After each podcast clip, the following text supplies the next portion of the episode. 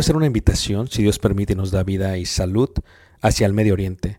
Estaremos viajando el próximo año y miraremos lo que es Egipto, las pirámides de Giza, todo lo que está alrededor de la parte de Cairo.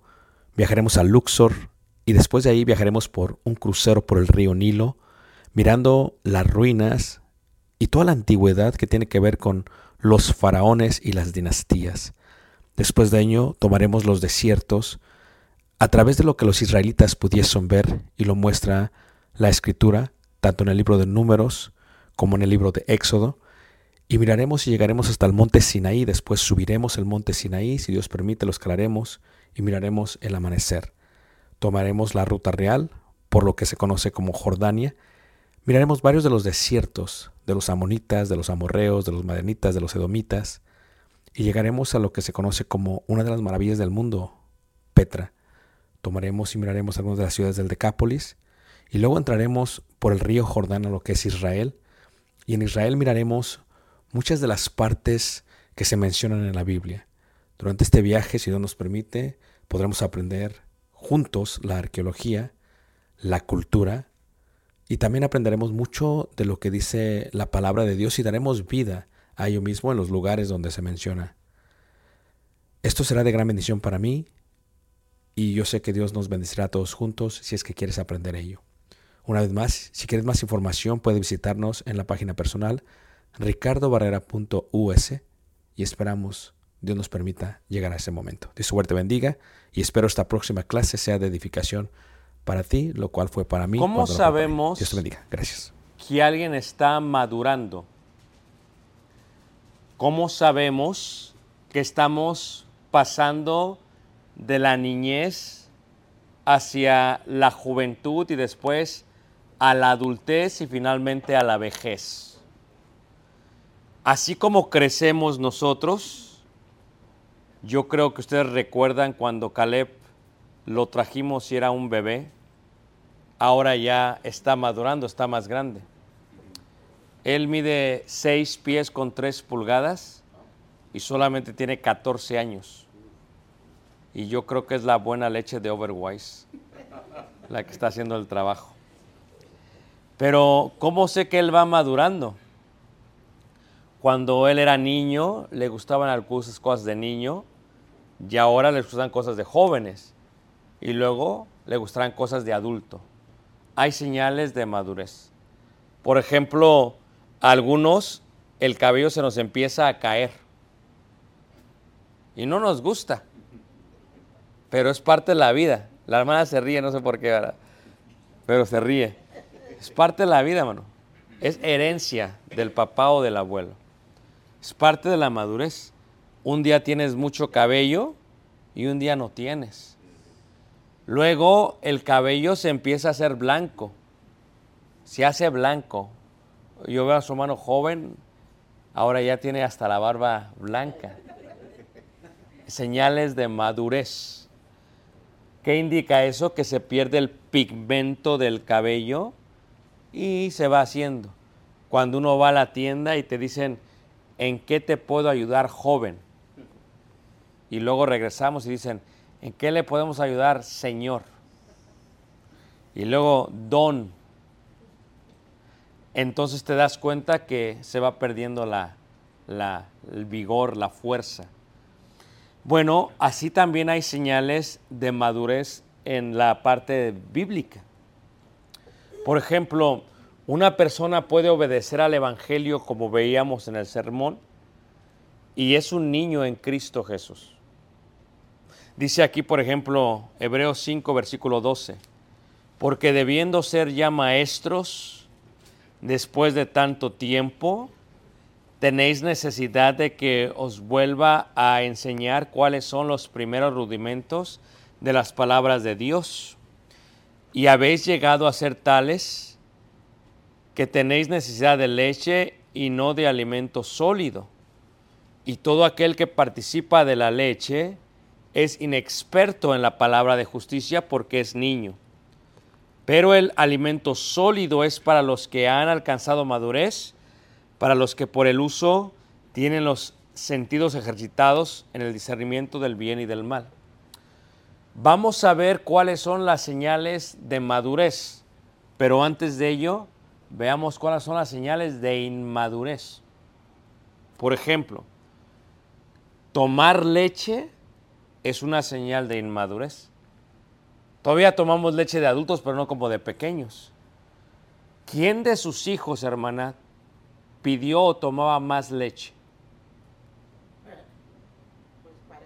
Parejos. Todos parejos. Hermana, de tus hijos, ¿quién pedía más leche?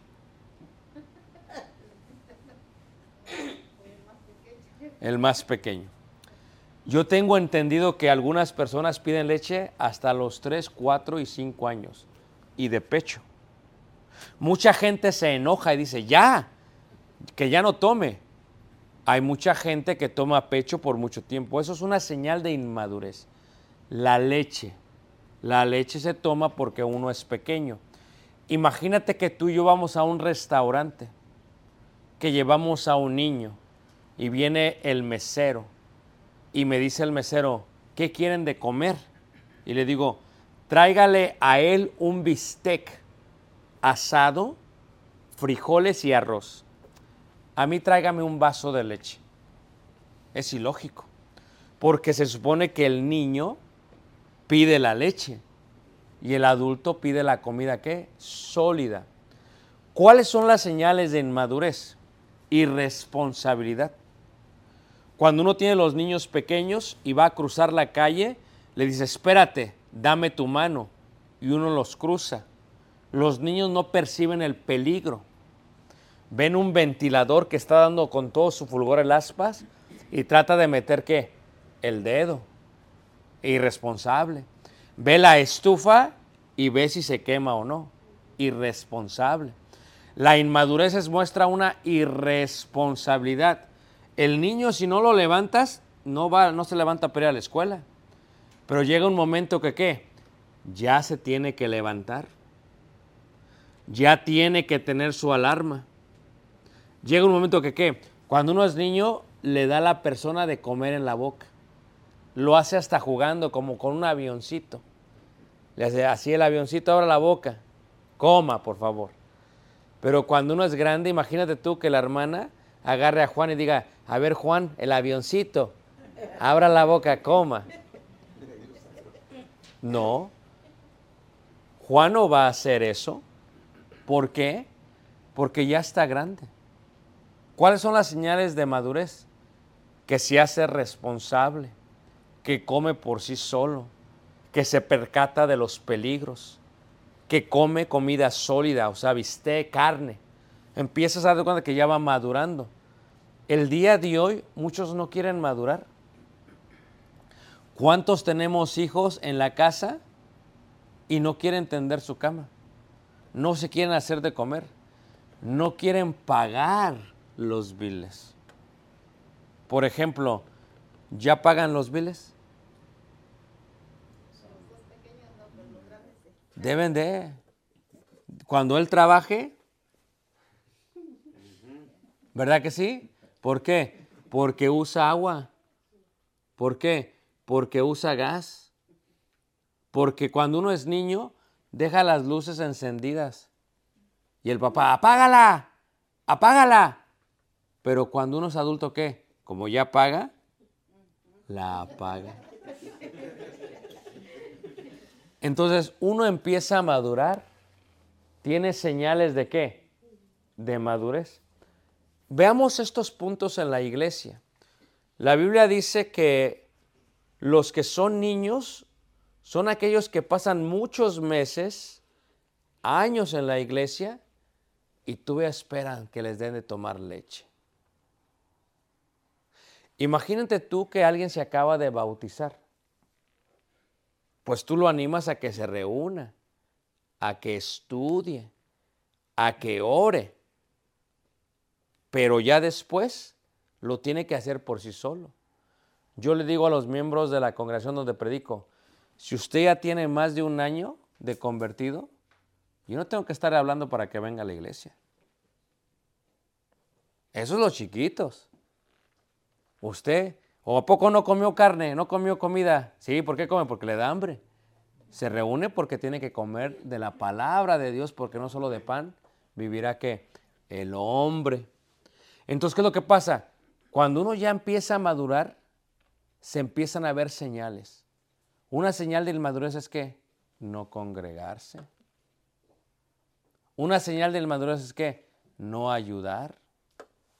Una señal de madurez es que no proveer para la familia. Es no trabajar.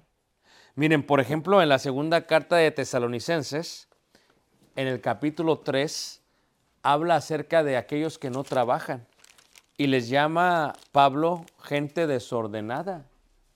Porque el que no trabaje, que no qué, que no coma. Así que este es el más pequeño, hermana. No era un bebé hace ayer. ¿Qué edad tiene ya? Lo mismo que Caleb. Ya está grande. Ya trabaja. Ah, no se asuste, tampoco Caleb.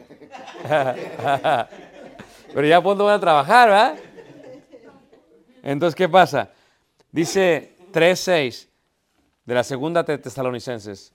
Pero os ordenamos, hermanos, en el nombre de nuestro Señor Jesucristo, que os apartéis de todo hermano que ande desordenadamente y no según la enseñanza que recibisteis de qué? De nosotros. Versículo 15. Mas no lo tengáis por enemigo, sino molestadle como qué? Como hermano. Porque ¿qué pasaba? La iglesia decía, ya viene Jesús, ¿para qué trabajamos? En una iglesia, una señal del madurez es que el hermano no trabaje. A veces no quieren trabajar para su familia. A veces agarran el desempleo. ¿Y qué pasa? Como que trabajamos hasta seis meses. No. Trabájale lo más pronto posible. Dices que voy a tomar vacaciones. No. Porque es una señal de inmadurez. Fíjese, hoy en día los jóvenes ya no duran mucho en el trabajo. Se cambian de trabajo cada tres meses. Es una señal de inmadurez. Es que ya no me gustó, ya me voy. No.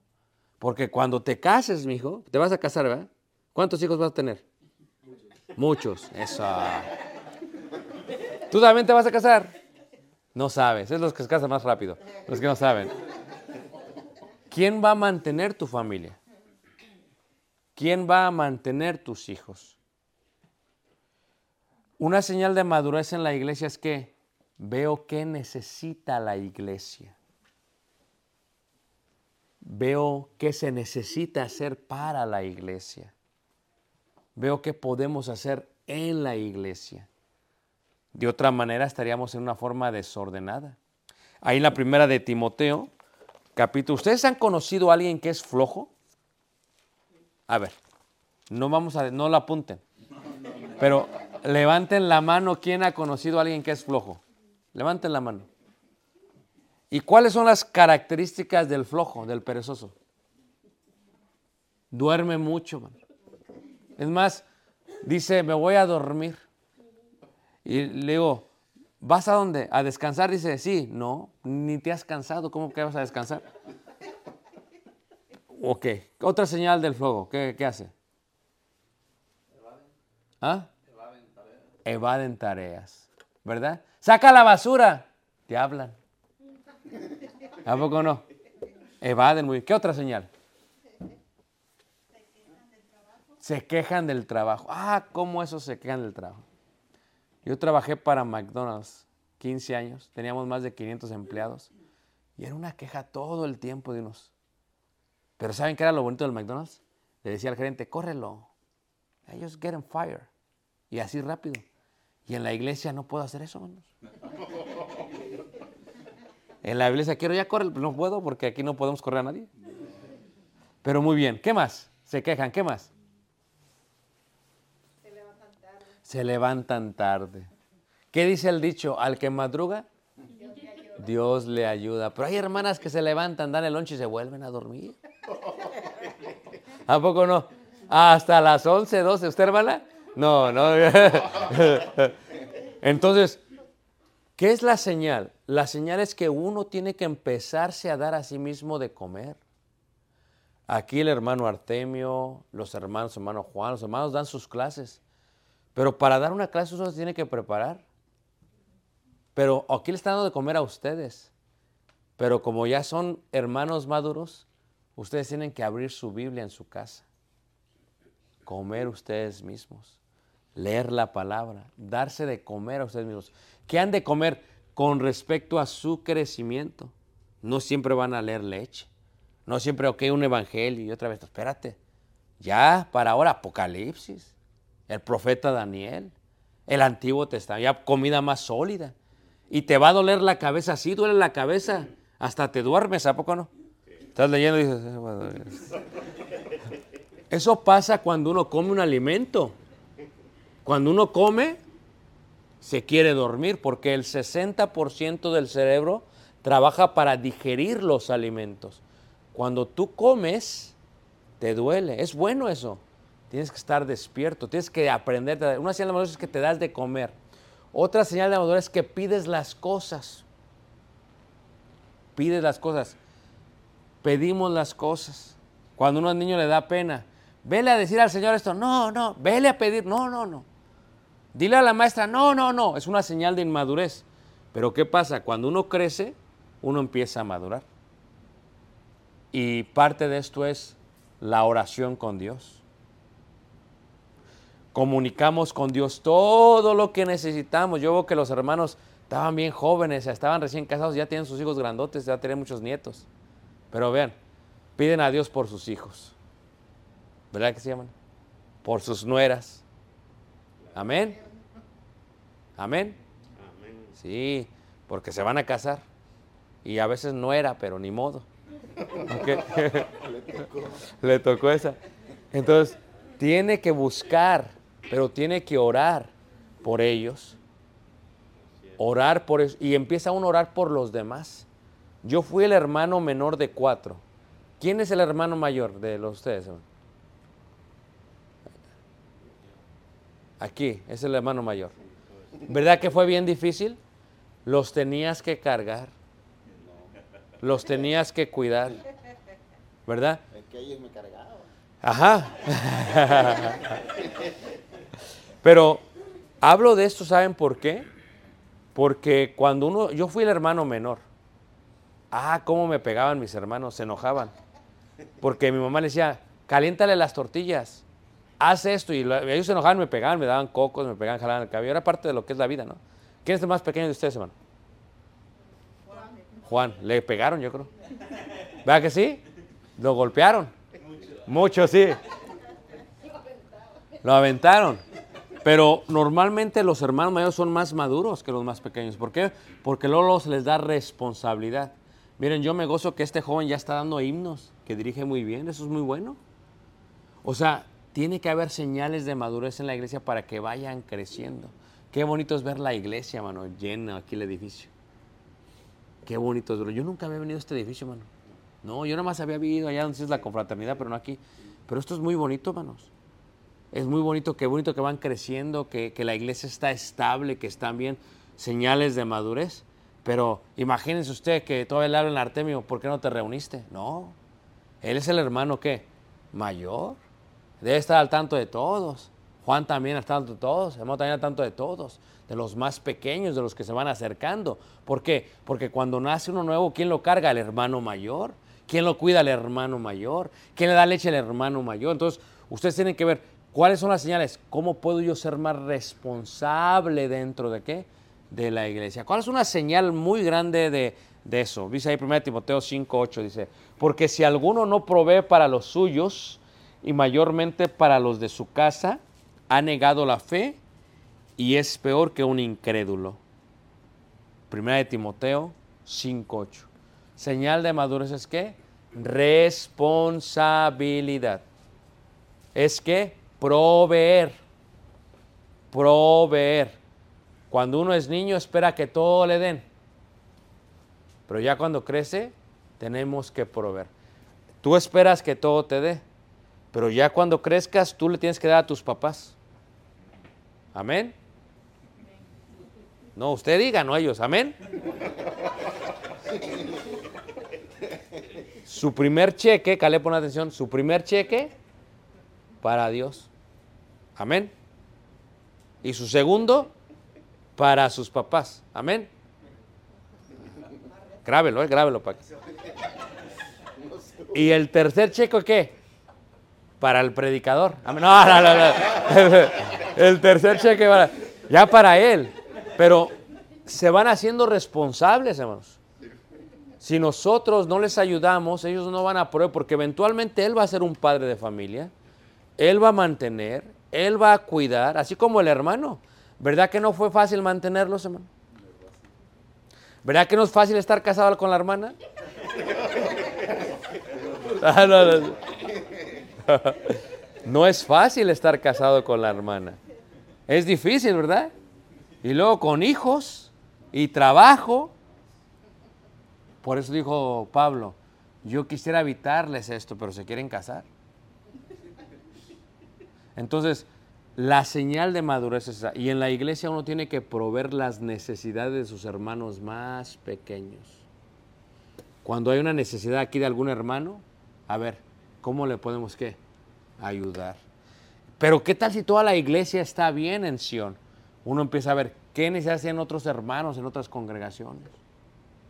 ¿Cómo podemos ayudarle a alguien más? O cómo le podemos ayudar a la comunidad de Sion, a la gente que tiene. Otra señal de madurez, vean cómo lo dice la primera carta de Juan en el capítulo 3. Primera carta de Juan, capítulo 3. En el versículo 16. Esta es una señal de madurez. El amor. El amor es muy hermoso. Amar es difícil. Porque cuando uno ama, ama aquello que a veces pensamos no merece ser amado, pero lo amamos. El amor, dice ahí, primera carta de Juan capítulo 3, versículo 16, dice, en esto hemos conocido el amor en que Él puso su vida por nosotros. También nosotros debemos poner nuestra vida por los hermanos. O sea, ¿qué es el amor? Cuando una persona es pequeña, es niña, y alguien le regala una paleta, y viene otro niño, dice, no, esta es mía, es egoísta. Hazte para allá, no voy a compartir contigo. La abre. Y menos ya no la puedes tocar porque ya la lame. No, es niño. Pero cuando uno va creciendo, le dice a su papá, comparte con tu hermano. Comparte. Y es que el amor no es un sentimiento. El amor no es una emoción. El amor es una acción. El que verdaderamente ama, actúa. Una señal de madurez es de amor. Cuando una, una persona ha crecido y ama, quiere decir que está madurando. No siempre va a necesitar para él, llega un momento que ya uno crece y dice, ok, ahora voy a amar a los demás. Voy a amar a mi cónyuge. Voy a amar a mis hijos.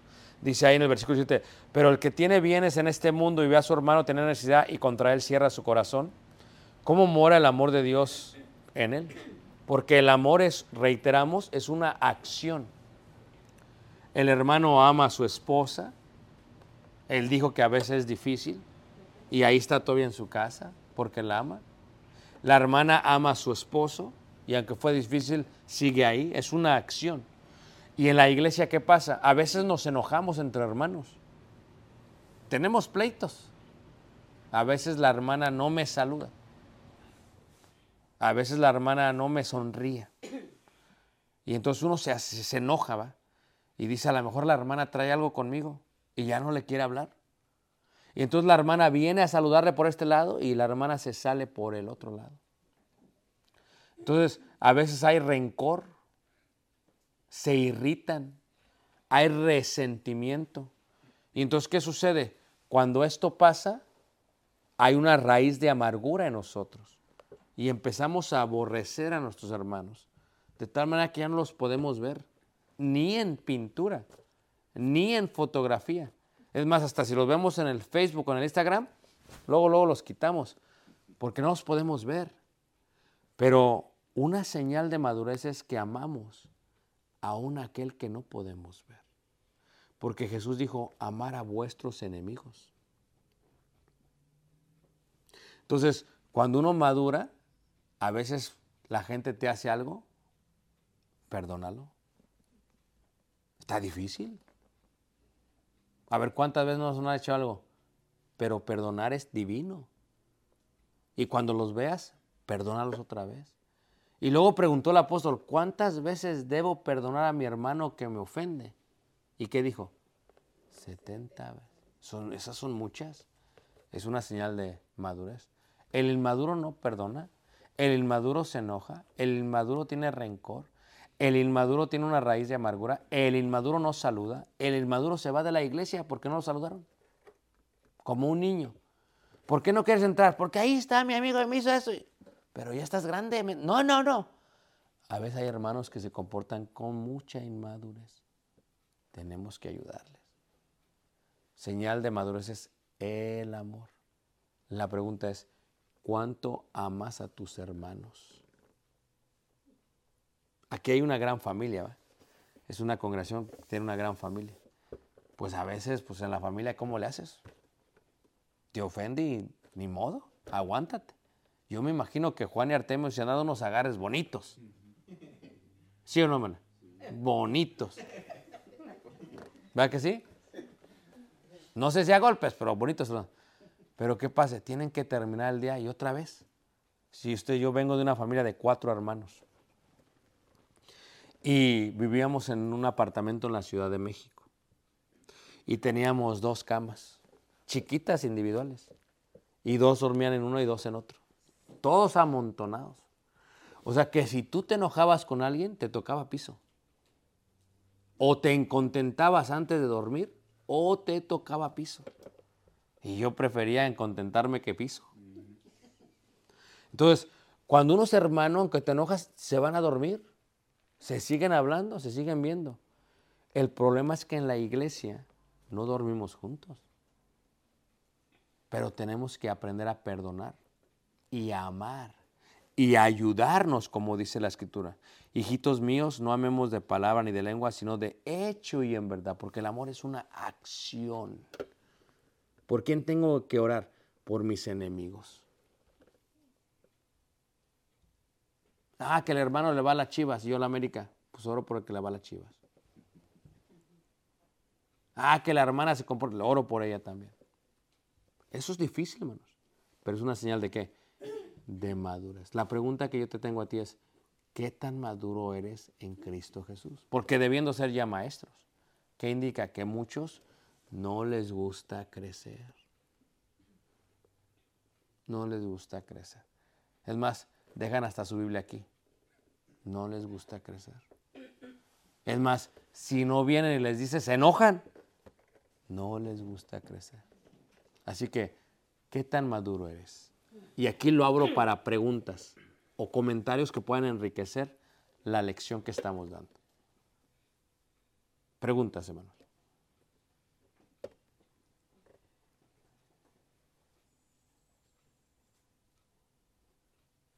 Dice, es que si hablo de la hermana se va a enojar. No, no, hable. Comentarios. Oye, esta iglesia no pregunta. Allá preguntan y preguntan, aquí no preguntan. bro. Es una iglesia muy comportada. Sí preguntan. Sí preguntan.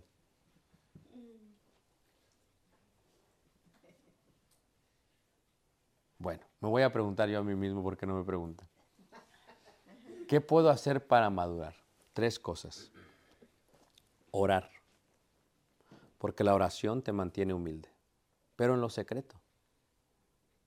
¿Ustedes se acuerdan de aquel actor muy famoso que hizo The Equalizer que se llama Denzel Washington?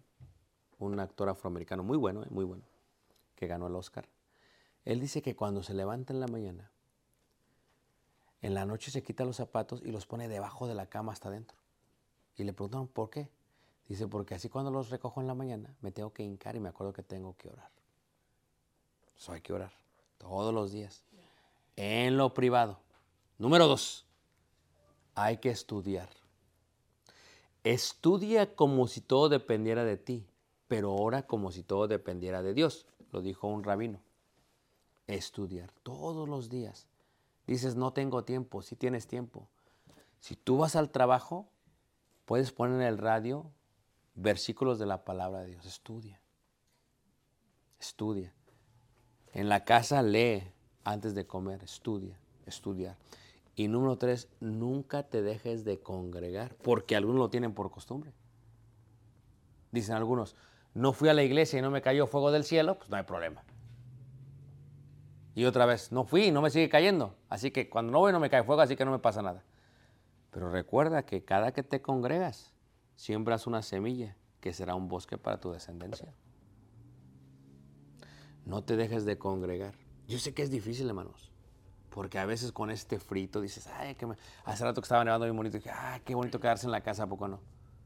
Pero no te, levántate, agárrate con toda tu flojera que tienes, con toda tu enfermedad y vete, porque cuando vemos los discípulos de Jesús, aún aquellos que no podían caminar fueron, aún aquellos que tenían flujo de sangre fueron, y aún aquellos que tenían semáforo. O sea, tú ve, congregación, tres consejos para, para la madurez. ¿Qué más puedo hacer para preservar la madurez? Involúcrate en la iglesia. Pregúntale a Artemio, a Juan, los hermanos, ¿qué puedo hacer? Van a decir, pues barrer aquí. Ah, ok, yo lo hago. ¿Qué más puedo hacer? Cortar el pasto, yo lo involúcrate. ¿Qué más puedo hacer? Comparte el evangelio con gente, involúcrate. Y eso te va a ayudar a madurar. Hazte responsable de la obra. No es de una u otra persona, es de todos la obra.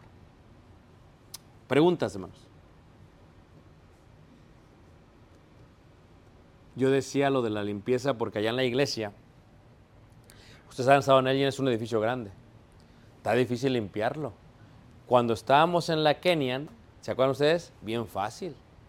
Una familia limpiaba todo, pero acá son tres familias por semana. Tres secciones, tres familias. Entonces yo le digo a los hermanos, los americanos pagan para que les limpien.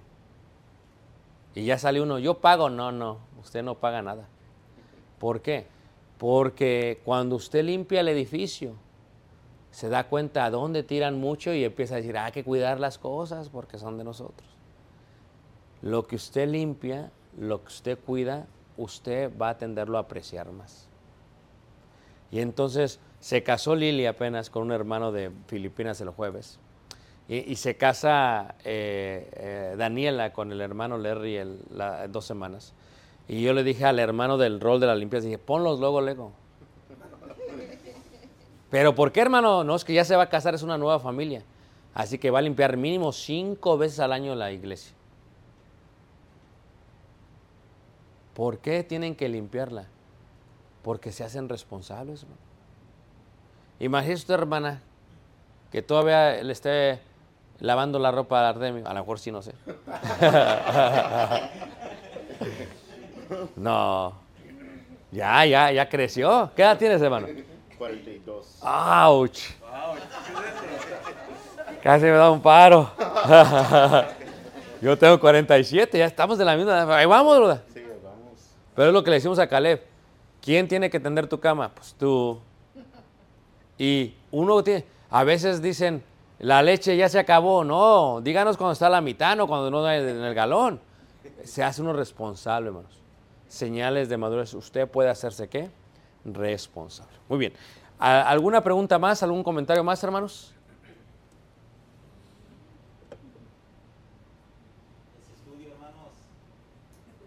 Dice, es que a este no lo conozco, por eso no le pregunto.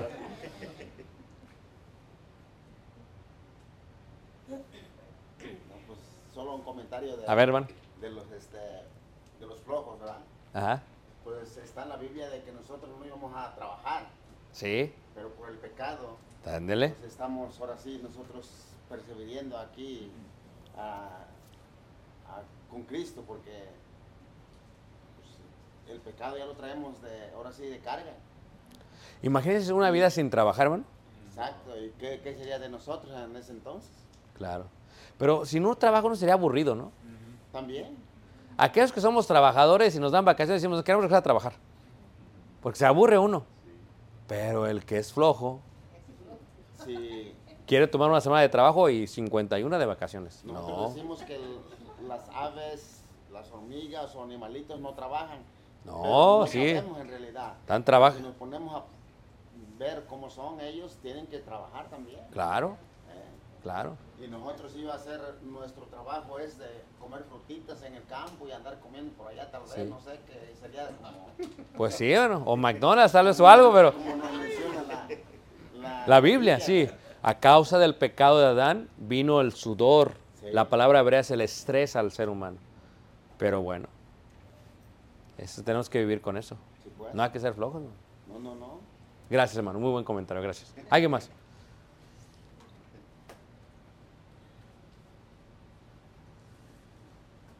Pues, ¿Hasta qué punto se le puede ayudar a un nuevo inconverso que, digamos, ahora cómo lo pongo?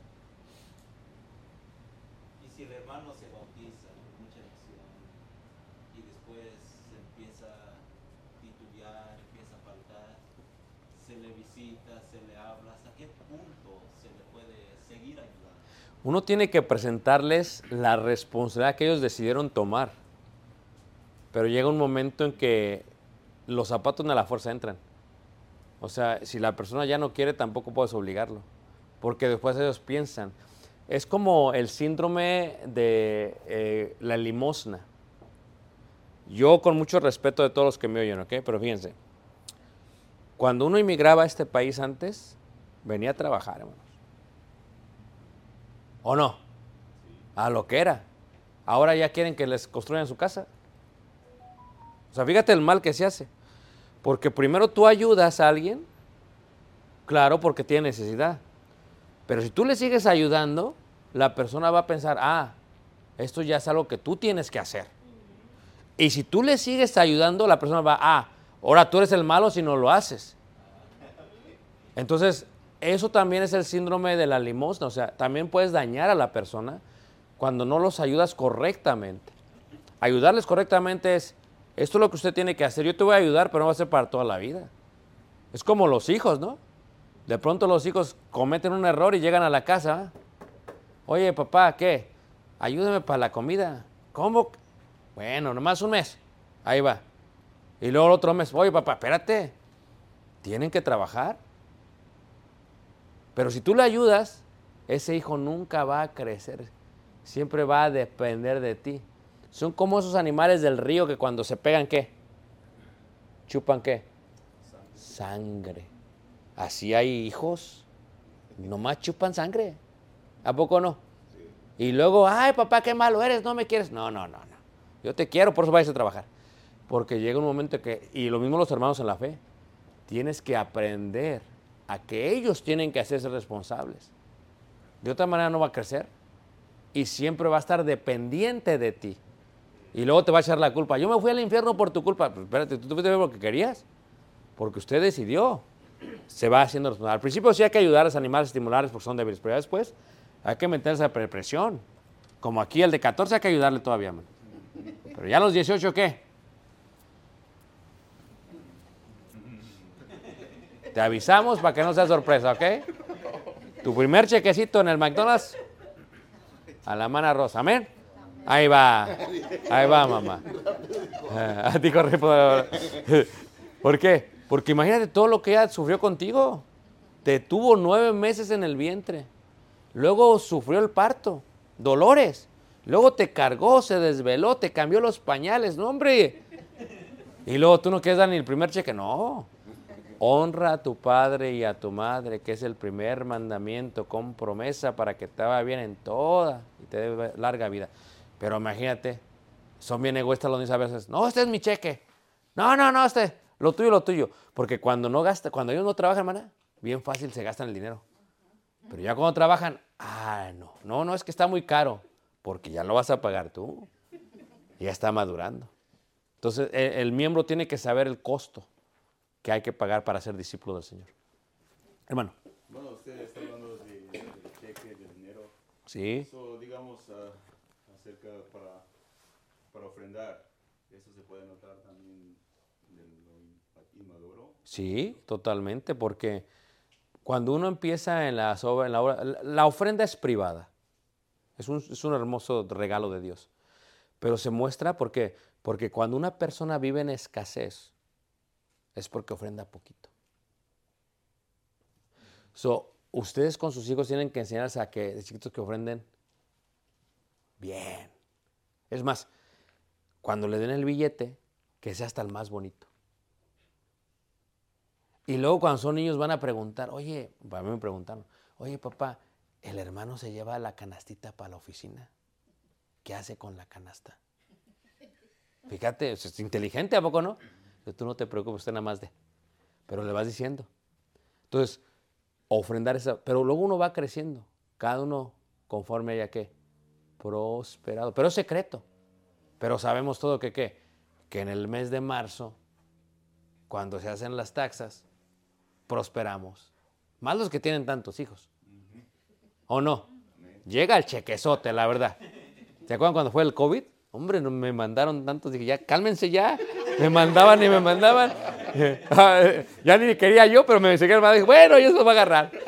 Ya se los iba a regresar, pero no sabía dónde, pero bueno, los agarro. pero uno recibe, entonces conforme uno haya prosperado, ¿qué? Pero a veces uno es bien codo para con Dios. Miren, aquí, aquí tienen esto, ¿verdad? Yo no sé este, de ser los americanos de ustedes, o no sé si son numeritos nomás ahí. Pero a veces la gente es bien chismosa. Y anda viendo. Y a veces la gente, en los, cuando tienes dos servicios, a veces se reúnen en la tarde. Y a veces nada más uno participa, ¿a poco no? Entonces, el, el- el allá, el tesoro ya había puesto la cantidad de la mañana. Y luego llegaba este y pues daba su ofrenda y el hermano pues la cambiaba. Ya todos sabían lo que ponía. Fíjate, es privado, pero a veces se da uno cuenta. Por chismoso, ¿va? Pero se da uno cuenta. ¿Y qué es lo que pasa? Lo que, lo que sucede es que este hermano era trailero. Y pues los traileros ganan bien. O sea, pero daba bien poquito de ofrenda. Pero decíamos pues, lo que él quiera dar. pues, Si él quiere dar eso está bien. Pero siempre batallaba con dinero, hermano. Siempre o sea, tienes, eres trailero y batallas con dinero, pues no. Batalla para pagar una renta, hermanos. Luego estaba el otro hermano que trabajaba en la agencia, no metía overtime y era más próspero. Y tú te preguntas, ¿cómo? Porque el secreto no está en cuánto ganas, sino en cómo ofrendas y retienes lo que ganas. Yo siempre he dicho, si te cuesta más caro el platillo que te comes el domingo cuando vas a comer al TGI Fridays o a un restaurante que lo que das de ofrenda, piensa. Porque allá comiste y después se va al desagüe. Pero aquí comiste y se va a la vida eterna. Hay que pensar.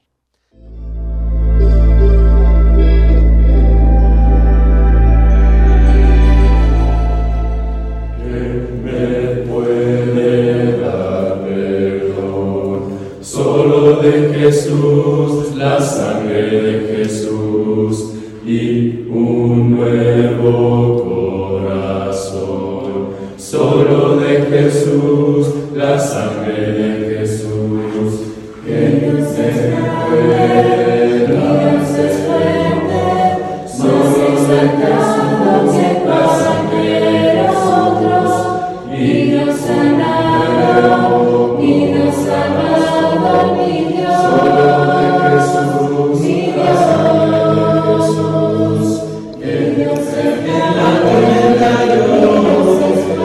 que